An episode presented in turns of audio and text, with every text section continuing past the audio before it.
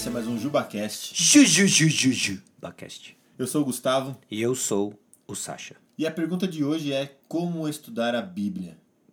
A gente não quer que, que você entenda isso como transformar o estudo da Bí- Bíblia em algo mecânico, mas é importante, é essencial ter um processo para que você estude a Bíblia. né? E quais seriam esses processos? Como a gente pode desenvolver um método de estudo bíblico que seja eficiente para que a gente possa extrair mais da palavra de Deus e aplicar melhor a palavra de Deus nas nossas vidas. Bom, fantástico, né? É, tem, tem vários elementos, né? Vamos falando os elementos, vamos se atropelando nos elementos, porque acho que isso é importante, né? Não vai ser assim um método também tão linear, mas acho que é um conjunto de fatores que estão envolvidos no estudo bíblico, porque nós não estamos falando apenas de estudar uma. não é, não é simplesmente uma ciência, né?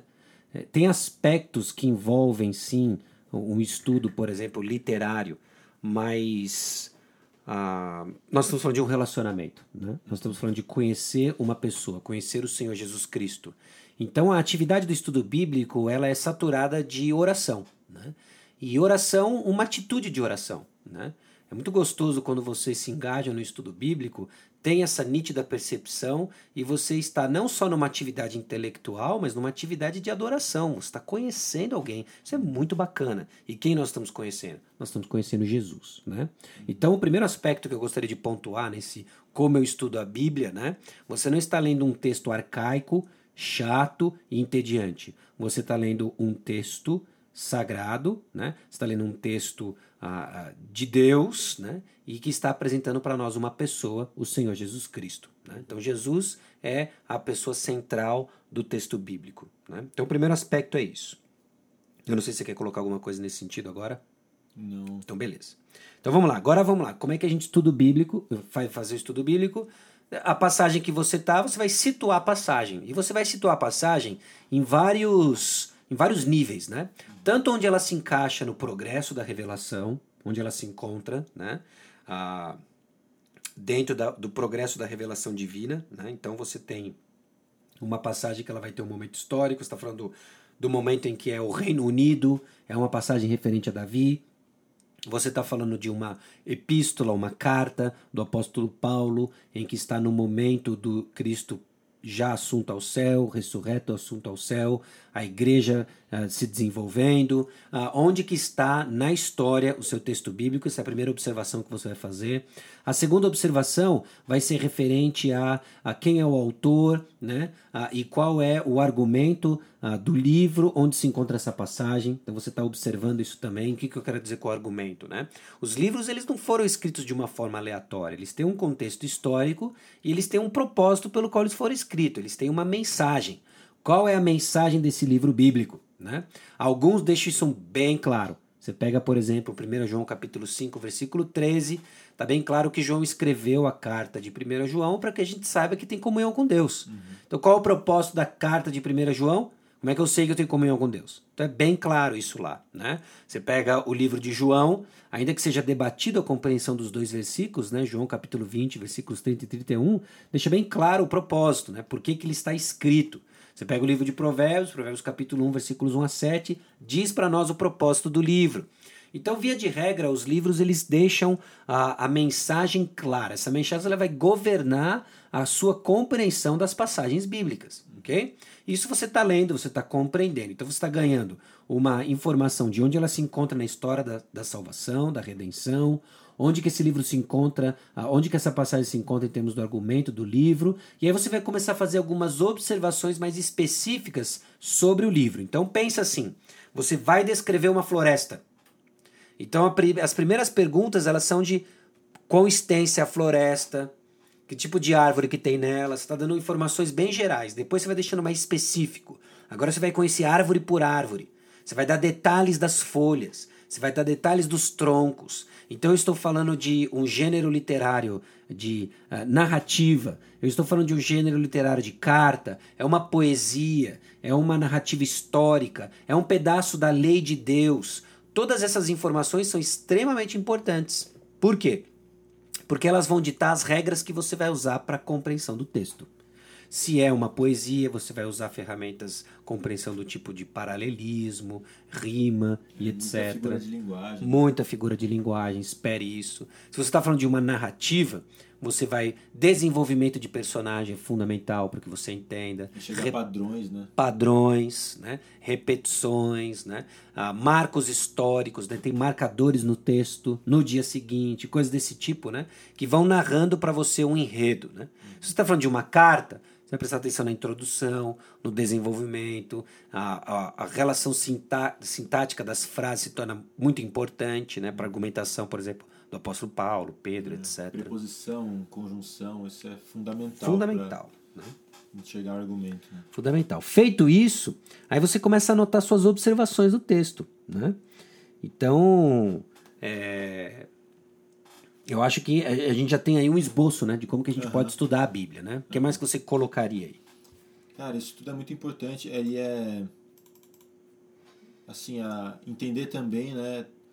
de- por exemplo, né, se a gente pega o apóstolo Paulo, a gente está estudando uma carta dele específica, entender como ele desenvolve as outras cartas dele também ajudam a entender a forma como ele desenvolve argumentos, né? Então, é, ter esse contexto um pouco maior realmente é, é importante. Né? Como você falou, a questão das árvores, né? De começar um pouco mais, de uma forma um pouco mais abrangente e ir é, especificando cada vez mais, né? Uma, uma coisa que, assim, para mim ajuda muito é usar versões diferentes da Bíblia para enxergar aspectos diferentes. né? Sim. E aí é. A gente pode até pensar assim. Algumas versões que eu indicaria, né, a revista atualizada talvez seja mais conhecida hoje, embora talvez não seja a que eu indique mais. Ela é muito boa com relação a, a uma equivalência formal que o pessoal fala, né, que ela é bem. A ordem das palavras é bem equivalente ao original, mas às vezes algum- algumas coisas ficam meio intrincadas, difíceis de entender. Então tem a NVI, que é uma versão muito boa. Tem a NVT, que eu tenho usado muito, tenho gostado muito também. E tem algumas outras versões que a gente pode falar. Almeida século XXI também é uma boa versão. Então, ler versões diferentes me ajuda a prestar atenção em aspectos diferentes do texto. Né? E nenhuma tradução é 100% perfeita, mas elas se completam e elas, juntas, elas ajudam a gente a entender alguns aspectos diferentes. Né? Então, isso também é algo que eu indicaria com certeza. Não, detonou. Detonou. Né? É, Use versões bíblicas. É. Tem Almeida 21, você falou da Almeida 21? Falei, falei da Almeida Almeida 21, NVI, NVT, revista atualizada. Essas são as quatro principais, né? Aham. Ah, e aí saber como que cada um vai completar o seu estudo bíblico é muito legal. Vai chamar atenção para coisas diferentes.